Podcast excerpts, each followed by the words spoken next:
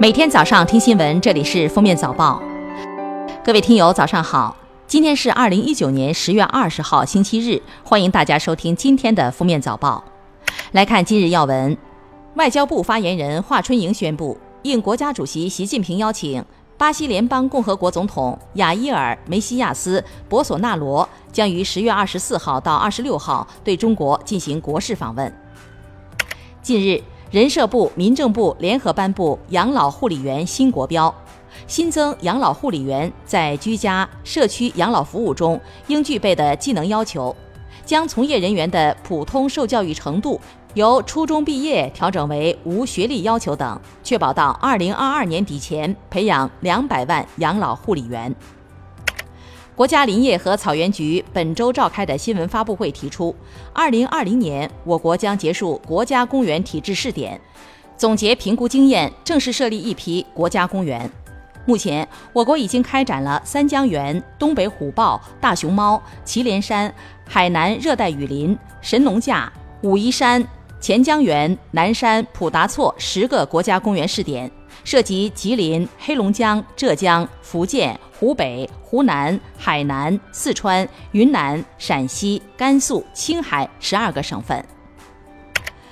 十月十八号，中国船舶工业集团有限公司透露，我国首艘国产大型邮轮在中船集团所属上海外高桥造船有限公司正式开工点火，钢板切割，全面进入实质性建造阶段。首艘国家大型邮轮共约七十个公共区域，这标志着中国船舶工业正式跨入大型邮轮建造新时代。近期，中国人民银行上海分行下发了以“警惕炒鞋热潮，防范金融风险”为主题的一份金融简报，其中明确提出，国内球鞋转卖出现炒鞋热，炒鞋平台实为击鼓传花式资本游戏。提醒各机构高度关注，采取有效措施，切实防范此类风险。下面是热点事件：近期，国内首款人造肉上市，引发吃货们的强烈讨论。日前，某厂家推出国内首款人造肉饼，预售价为每两盒一百一十八元，每盒二百二十克，包含两片肉饼，四片一百一十八元。国内首款人造肉饼的售价是猪肉价格的六倍，牛肉价格的四倍。有网友质疑：这么贵的人造肉，营养各方面比真的畜牧肉好吗？十月十六号，西安科技大学高新学院一女生在网上吐槽称，该校禁止学生染彩发，如果染了彩发，在来校时务必染黑。十七号，该校院办回应称，禁止染彩发，学校早有规定。毕竟是学生嘛，不能说染的跟外面市面上的那些混混似的。十月九号，湖南株洲居民反映，一公园用地被非法建为高尔夫球场。经检索，该球场由地方国企百分之百控股。株洲官网显示，该球场非法占地二百七十四点零二亩的行为已受到处罚，九十一万多元罚款已缴库。株洲市发改委称，该球场被禁止运营。但多位市民透露，球场一直在经营。